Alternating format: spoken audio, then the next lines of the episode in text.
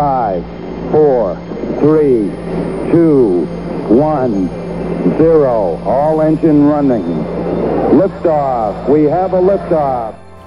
Y esta semana vamos a reflexionar un poco acerca de Mateo 13:22, esperando obviamente que sea el Señor quien habla, abra nuestro corazón, nuestro entendimiento para entender lo que aquí está diciendo. Dice Mateo 13:22, el que fue sembrado entre espinos, este es el que oye la palabra, pero el afán de este siglo y el engaño de las riquezas ahogan la palabra y se hace infructuosa. Y esta es la parábola del sembrador. Todos recordamos bien que, Jesucristo habla de esta parábola y explica que la semilla es su palabra que va cayendo en diferentes tipos de tierra.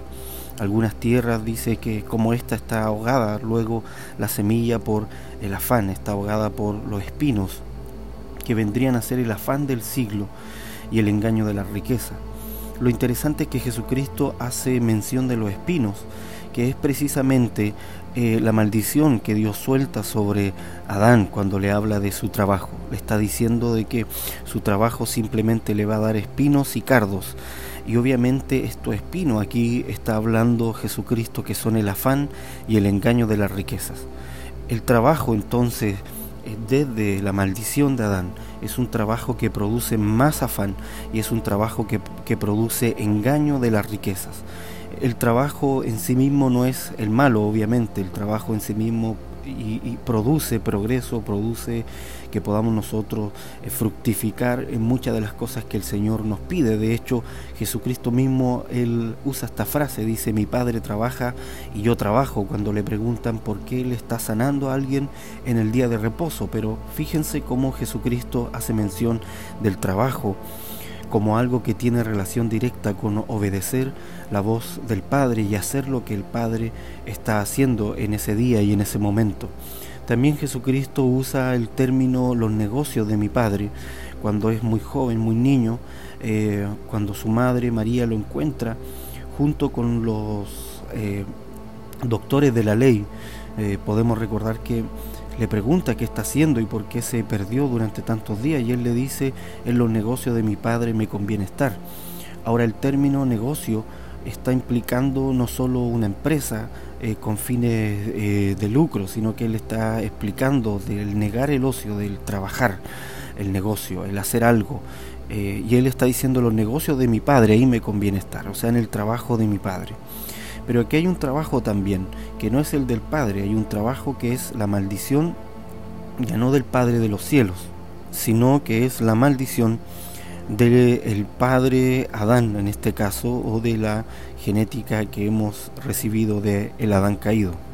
Y esa maldición eh, del trabajo tiene que ver con los espinos y los cardos, eh, tiene que ver con este afán por la riqueza y este afán de este siglo que produce el trabajo que no viene de Dios. Entonces, el espino del que está hablando aquí en la parábola del sembrador está directamente relacionado con los espinos de la maldición de Adán.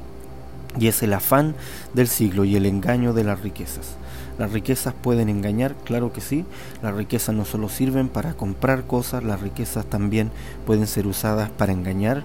Y de esto tenemos muchos ejemplos en la historia de la humanidad, cómo las riquezas han sido usadas para el engaño. Y también tenemos incluso leyendas eh, urbanas acerca de cómo las riquezas son usadas para el engaño. Entonces el afán de este siglo tiene que ver también con eso espino y es la maldición que Jesucristo tomó en su cabeza, en su mente, porque hay que eh, destacar esta parte también. Los espinos como maldición no vinieron sobre las manos del hombre, no vinieron sobre los pies del hombre, vinieron sobre su mentalidad y por eso Jesucristo carga esa maldición en su cabeza, él la pone en su cabeza, la lleva a la cruz, la crucifica para que el nuevo hombre en Cristo se levante sin esa maldición de los espinos, sin la maldición del afán de este siglo y del engaño de las riquezas. Así que el día de hoy y esta semana que podamos reflexionar en el Espíritu acerca de qué es despojarse es totalmente desengaño de las riquezas, que es despojarse totalmente del engaño, del afán de este siglo. Y ya veremos a través de este mismo Mateo 13:22 cómo el afán de este siglo intenta todo el tiempo llenar el corazón de la gente y desviarlos del propósito de Dios y hacerlo infructíferos y hacerlo improductivos. Pero aquel que hace los negocios de su Padre, pero aquel que hace el trabajo de su Padre, claramente va a darle la espalda a estos espinos, claramente va a vencer y va a hollar estos espinos. Sean todos muy bendecidos en este día.